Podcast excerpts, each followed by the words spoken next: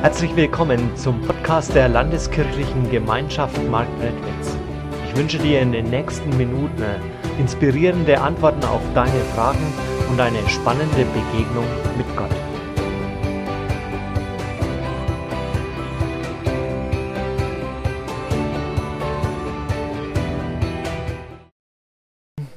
Wir leben ja alle in einem Beziehungsnetz. Also du hast Beziehungen zur Familie, zu Freunden. Das sind so eher die Lieblingsbeziehungen vielleicht, ja. Da gibt es Beziehungen, die hast du dir nicht ausgesucht, na gut, die Familie auch nicht, ja. Aber äh, so in der Arbeit oder die Nachbarn, ja, hat meistens keiner ausgesucht. Ähm, und dann, dann sind darunter ja Leute, wo du sagst, naja, die mag ich mehr. Und da fällt es dir überhaupt nicht schwer, mit denen Beziehung zu haben. Und dann gibt es andere, um es mal etwas gemildert zu sagen, die liegen dir nicht so. Oder um es deutlich zu sagen, die gehen dir tierisch auf die Nerven. Ja? Ähm, mit denen willst du weniger zusammen sein. Und das kann ja unterschiedliche Gründe haben.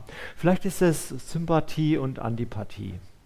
Oder vielleicht hast du bestimmte Erfahrungen gemacht oder das ist das Auftreten eines bestimmten Menschen. Oder das sind vielleicht auch Verletzungen in dir, wo du sagst, naja, lieber nicht mit dem keine Beziehung. Nur das Nötigste oder gar nichts.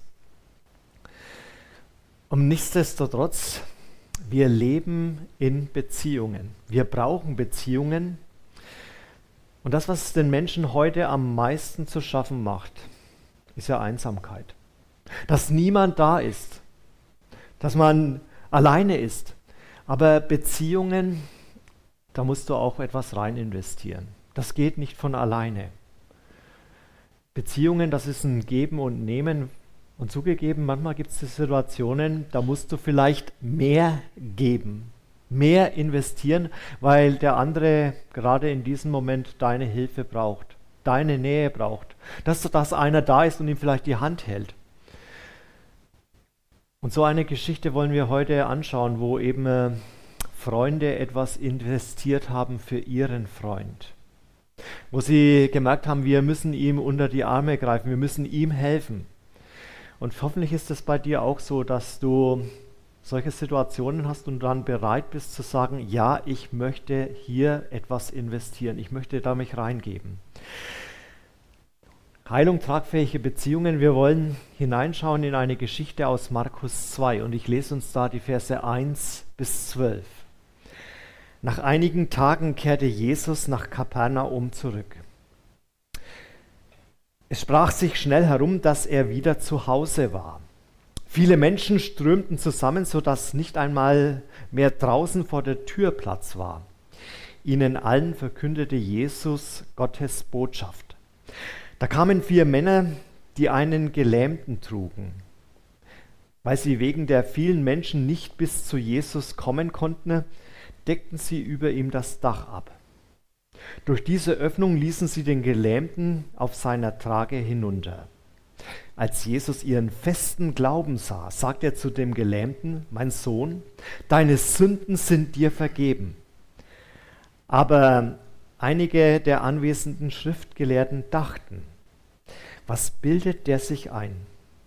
Das ist Gotteslästerung. Nur Gott allein kann Sünde vergeben. Jesus erkannte sofort, was in ihnen vorging und fragte, wie könnt ihr nur so etwas denken? Ist es denn leichter zu diesem Gelähmten zu sagen, dir sind deine Sünden vergeben oder ihn zu heilen? Aber ich will euch beweisen, dass der Menschensohn die Vollmacht hat, hier auf der Erde Sünden zu vergeben. Er forderte den Gelähmten auf, steh auf, nimm deine Trage und geh nach Hause. Da stand der Mann auf, nahm seine Trage und ging vor aller Augen hinaus. Die Leute waren fassungslos. Sie lobten Gott und riefen, so etwas haben wir noch nie erlebt. Das ist ja schon eine merkwürdige Geschichte, denn wenn man mal genau hinschaut, bis auf am Schluss spricht hier außer Jesus keiner ein Wort. Also die Freunde des Gelähmten, die sind zu geschäftig, um ihren Freund zu Jesus zu bringen. Der Gelähmte selber, der ist zu hilflos. um das noch in Worte zu fassen. Die umherstehende Menge, die ist zu sehr auf Jesus konzentriert und die Gegner, die sind in ihre Taktikspielchen so sehr verwickelt, dass sie dafür gar keine Zeit haben.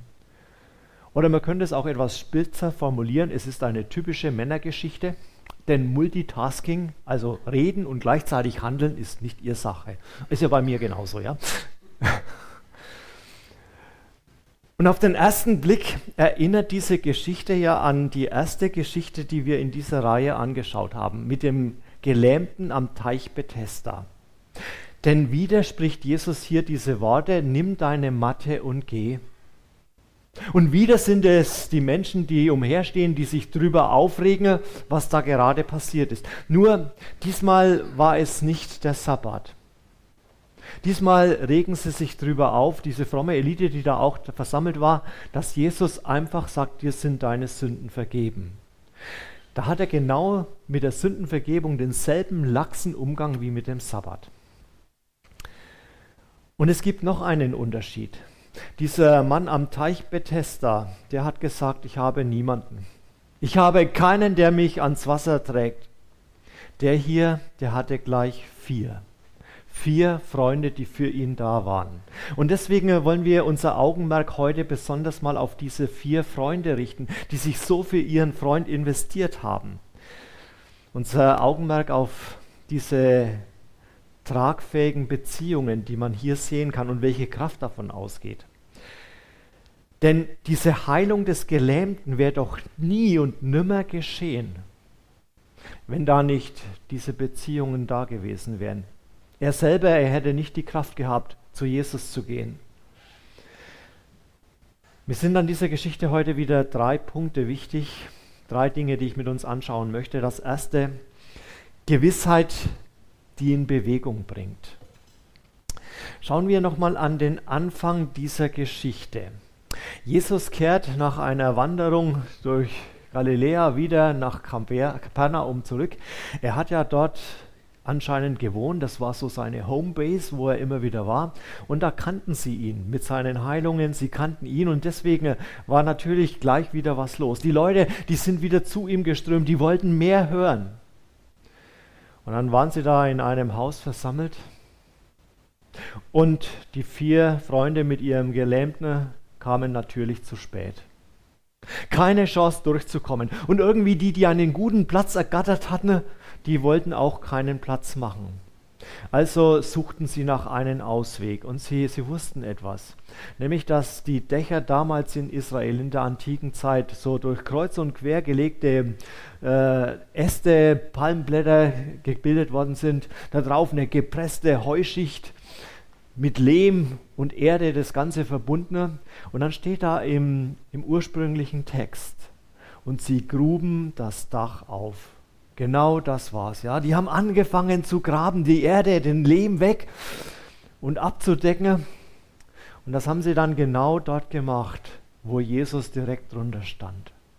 Und natürlich geht das nicht spurlos, ja. Das hat man irgendwie gehört, da hat es geraschelt, da hat es gekratzt. Plötzlich sind den Leuten irgendwie die Krümel in den Nacken gefallen, ja, von oben die Erde. Und auf einmal, da schauen vier erwartungsvolle Köpfe durch das Loch. Das war doch eine geniale Aktion. Oder war es unverschämt? War es liebevoll dem Gelähmten gegenüber? Oder war es lieblos denen gegenüber, die jetzt ihrem religiösen Erlebnis beraubt wurden? Übrigens, bei allen Veränderungen in Gottesdiensten ist es immer genauso. Die gleichen Empfindungen. Und vermutlich, vermutlich haben sich die vier Freunde gar keinen Gedanken darüber gemacht. Sie hatten nämlich nur ein Ziel. Sie wollten ihren Freund zu Jesus bringen. Dass Jesus ihn anspricht, dass Jesus ihn heilt. Kennst du das, dass du etwas unbedingt willst? Wann, wann war das denn das letzte Mal bei dir, dass du etwas unbedingt gewollt hast? Vielleicht als du um die Liebe deines Lebens geworben hast oder das, was du damals dafür gehalten hast? Oder als du einen Job unbedingt haben wolltest? Diese Geschichte bezeichnet das als Glauben, Diese Haltung, ich will das, komme, was da wolle, um jeden Preis. Die meisten Menschen halten Glauben ja für eine vage Vermutung. So nach dem Motto, ich glaube, dass am Sonntag die Sonne scheint. Also wer das gestern geglaubt hat, hat heute hat falsch geglaubt, ja. Aber so eine Vermutung, ja, ich glaube, dass die Sonne, ich glaube, dass es irgendeinen Gott gibt. Aber jeder Christ weiß doch, dass so in so einem Glauben, der nur eine Vermutung ist, überhaupt keine Kraft drin liegt sondern man könnte Glaube auch mit Vertrauen übersetzen. Ich vertraue etwas, ich vertraue mir jemand, mich jemanden an, ich setze mein Vertrauen auf etwas. Da, da steckt ganze Kraft drin, da steckt lebensgestaltende Kraft drin. Da, da riskiere ich etwas und versuche etwas zu erreichen. Dass christlicher Glaube mehr Vertrauen ist wie Vermuten, das liegt schon auf der Hand. Aber hier in dieser Geschichte, da wird noch eine dritte Art und Weise zu glauben deutlich. Und zwar eine starke Gewissheit. Die setzen alle Kraft da rein, zu Jesus zu gelangen, das zu erreichen, weil sie gewiss sind. Gewiss sind, Jesus kann helfen. Also mal ehrlich, wann hast du das letzte Mal in deinem Leben so eine Gewissheit gehabt, dass du gesagt hast, hier, hier merke ich das so deutlich, hier will ich da etwas tun, hier will ich was für Jesus tun. Weißt du, wenn ich so zurückschaue, dann stelle ich fest, ja, diese Momente gibt es, aber sie sind doch nicht ganz so häufig, wo wir alles dran setzen, wo wir etwas entschlossen versuchen zu erreichen. Vielleicht Vielleicht ist das große Problem heute auch das, dass wir deswegen so wenig erleben, so wenig Wunder erleben, weil wir mit wenig Entschlossenheit rangehen. Lieber den Weg der Sicherheit wählen, den Weg der Bequemlichkeit. Weißt du, im Rückblick kann ich immer sagen, dort, wo diese Momente waren, wo ich gemerkt habe, da steckt wirklich was dahinter und ich bin ein Risiko eingegangen, dann waren das immer Erlebnisse des Erfülltseins und gesegnete Wege. Wann sind wir bereit, da an die Ränder zu gehen, etwas zu riskieren, an die Ränder dessen, was wir für Gott tun, an die Ränder dessen, was wir für Menschen bereit sind zu tun, an die Ränder unserer Gesellschaft, vielleicht auch an die Ränder unserer Möglichkeiten. Diese vier Freunde, die gingen an den Rand, ja, die schleppen sich ab, die versuchen alles Mögliche damit Jesus ihren Freund anspricht und heilt. Weißt du, so ein Glaube ist eine wirklichkeitsgestaltende Kraft. Das gibt eine neue Wirklichkeit in dein Leben hinein. Das zweite, Glauben ist eine Gemeinschaftssache. An dieser Geschichte können wir nämlich noch etwas lernen, dass Glaube leichter in einer liebevollen Gemeinschaft sich entwickelt. Leichter als wie wenn du alleine bleibst, nur für dich. Und das ist sehr umfassend. Zum einen entsteht Glaube in Gemeinschaft. Also Glaube fällt nicht einfach vom Himmel, sondern wenn du Glaube bei dir auch haben möchtest, dann musst du dich mit Menschen umgeben, die dir Glauben vorleben können. Die selber glauben, die dir das zeigen, wie das geht. Natürlich, natürlich kannst du auch ein gutes Buch lesen und da vielleicht zum Glauben animiert werden. Aber auch dort ist es wieder das Gleiche. Es ist ja auch in dem Buch der Autor einer, der dir Glauben vorlebt, der dir das zeigt, wie das geht.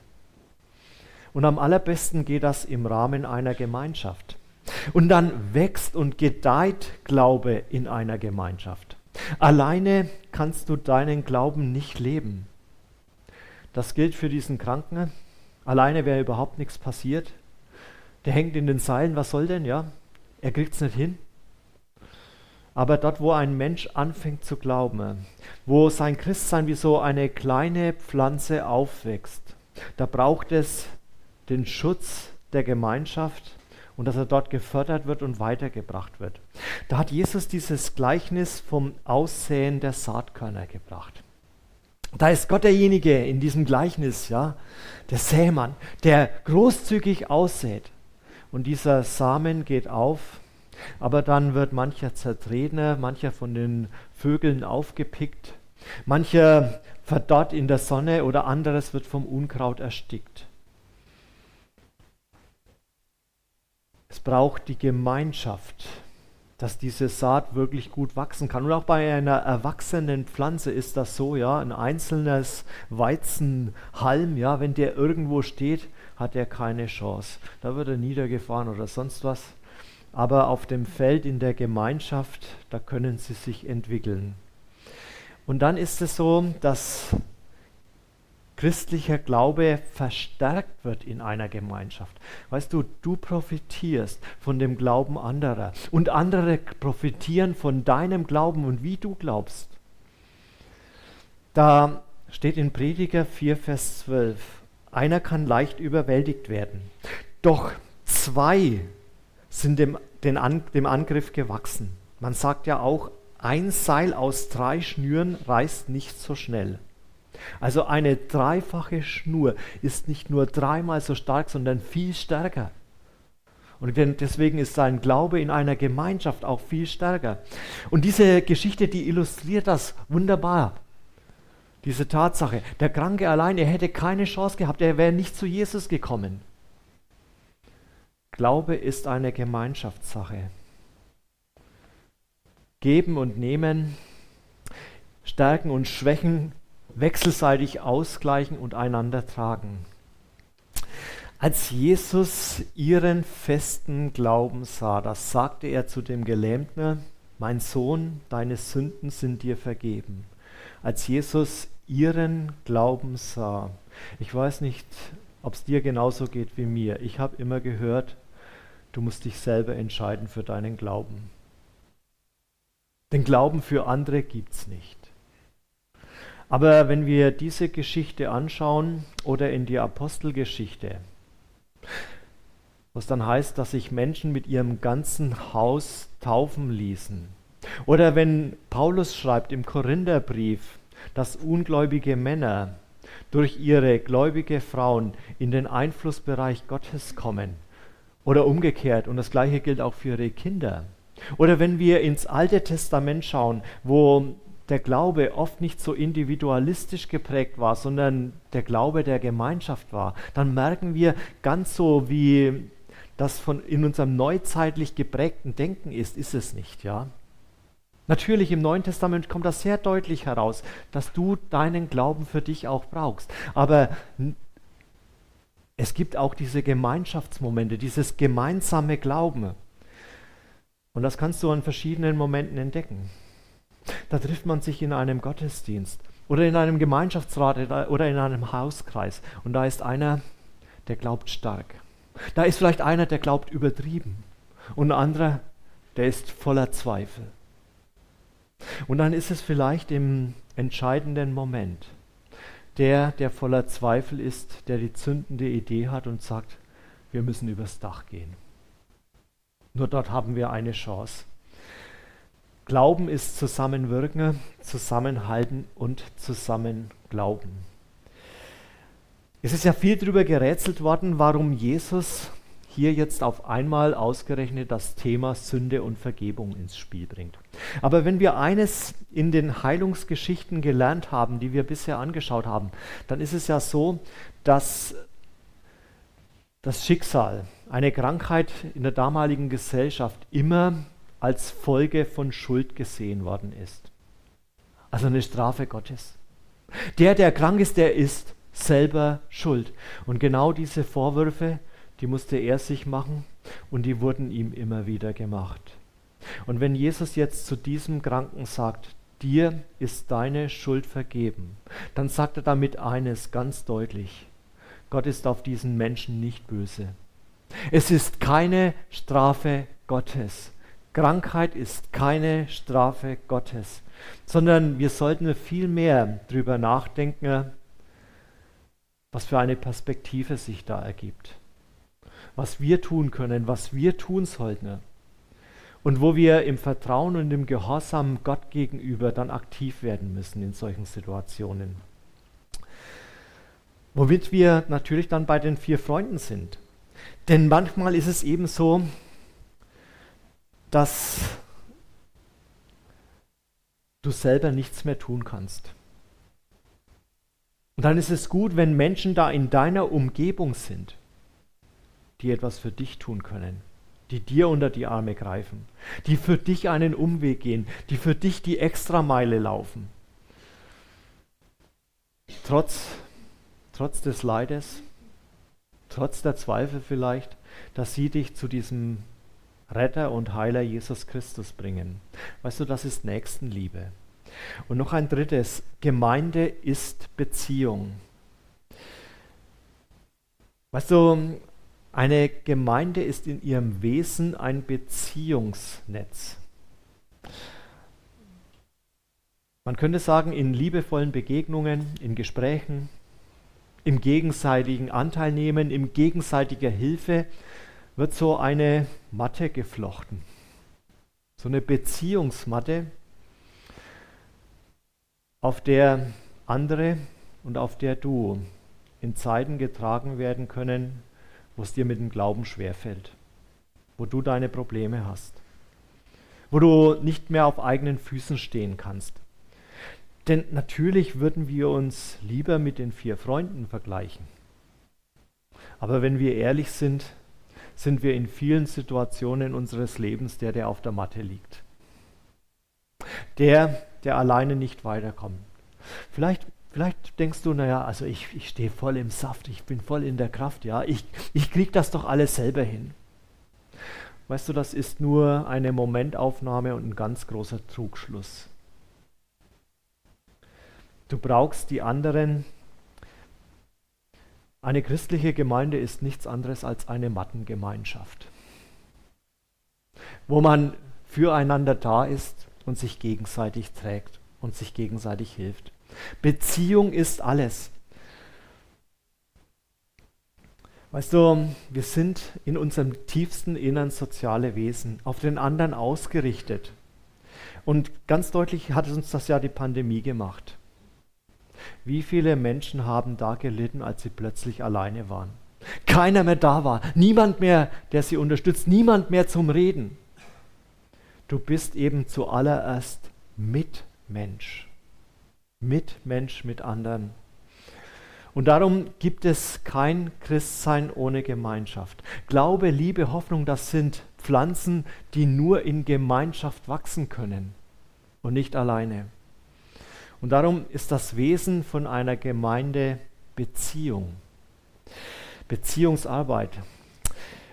Es geht um das Stiften von Beziehungen, um das Pflegen von Beziehungen, um das Ausrichten von bestehenden und von neuen Beziehungen auf Jesus hin, auf das, was er getan hat und auf das, was ihm wichtig ist.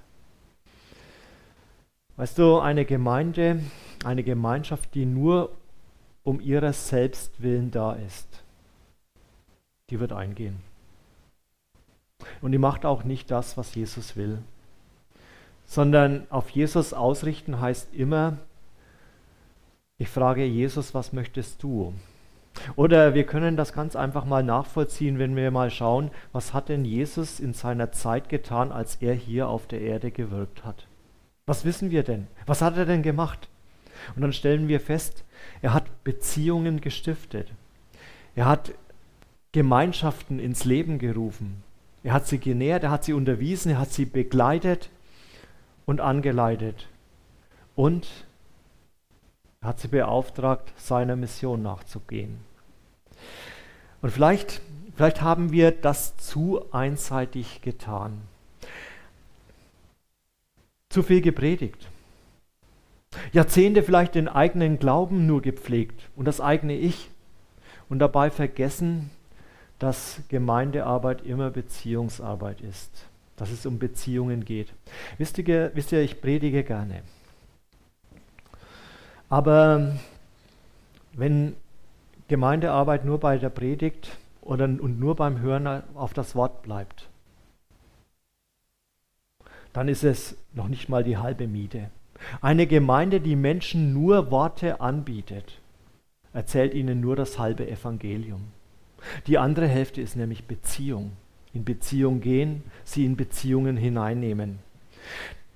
Da sagt Jesus am Ende beim Missionsbefehl, lehrt sie und tauft sie. Das heißt, unterweist sie im Wort, legt ihnen das Wort aus und tauft sie.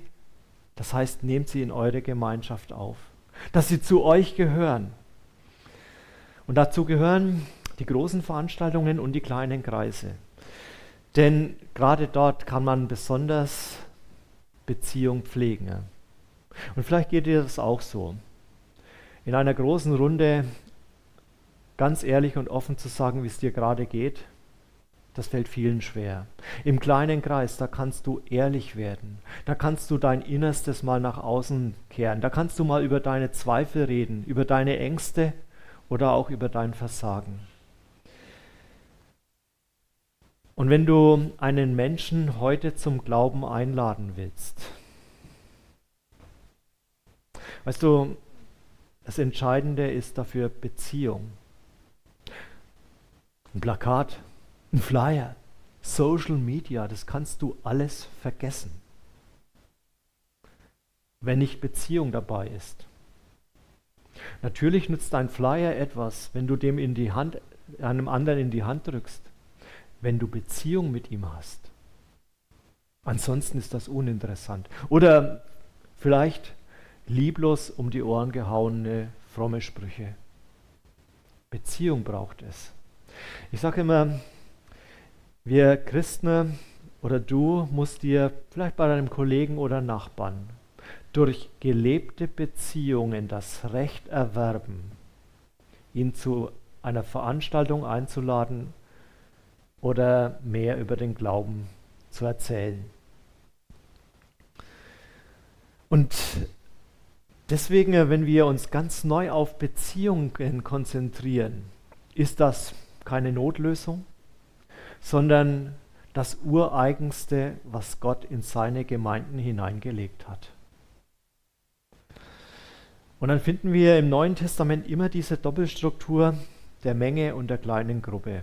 Da heißt es in der Apostelgeschichte 46, Tag für Tag kamen die Gläubigen einmütig im Tempel zusammen und feierten in den Häusern das Abendmahl. Mit großer Freude und mit aufrichtigem Herzen trafen sie sich zu den gemeinsamen Mahlzeiten. Und damit haben wir bleibende Kennzeichen von Gemeinde schon beschrieben. Die große feiernde Menge und die kleine Gruppe. Und weißt du, du brauchst beides um im Glauben überleben zu können, um deinen Glauben wachsen zu lassen. Der Gottesdienst, dort wo mehr gepredigt wird, wo vielleicht mal neue Ideen angerissen werden, wo vielleicht Glaube auch mal korrigiert werden kann.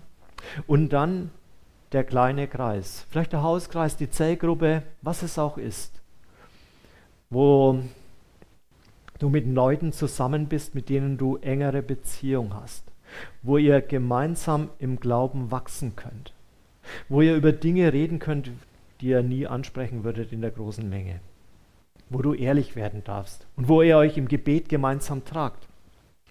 Und dann hat Jesus hinausgeschickt seine Jünger, das heißt, werdet wieder missionarisch. Erzählt von dem, was Jesus in eurem Leben getan hat und wie er euer Leben verändert hat. Weißt du, mich wundert es nicht, dass wir in einer Zeit leben, in der sehr viele Kreise sterben, ganze Gemeinden eingehen, Kirchen sterben, weil wir viel zu wenig Wert darauf gelegt haben, missionarisch zu sein zu viel den eigenen Glauben gepflegt haben.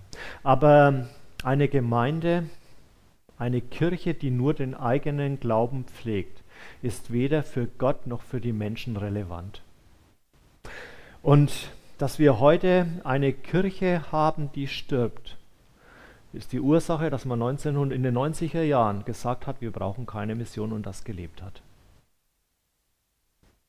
Und wir Gemeinschaften müssen aufpassen, dass wir nicht das Gleiche tun, sondern wir müssen wieder ganz neu uns an Jesus ausrichten und orientieren und sagen, ja, Jesus, du hast uns losgesandt. Darum wollen wir auch gehen.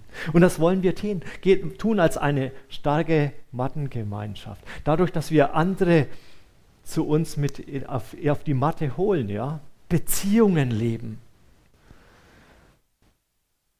Werdet mutig, mutig loszugehen, mutig Beziehungen einzugehen. Amen. Wir hoffen, diese Predigt hat dich inspiriert und dir weitergeholfen. Dann like sie doch und gib sie weiter an andere. Wenn du noch weitere Informationen möchtest, dann findest du diese auf unserer Homepage www.lkg-marktredwitz.de.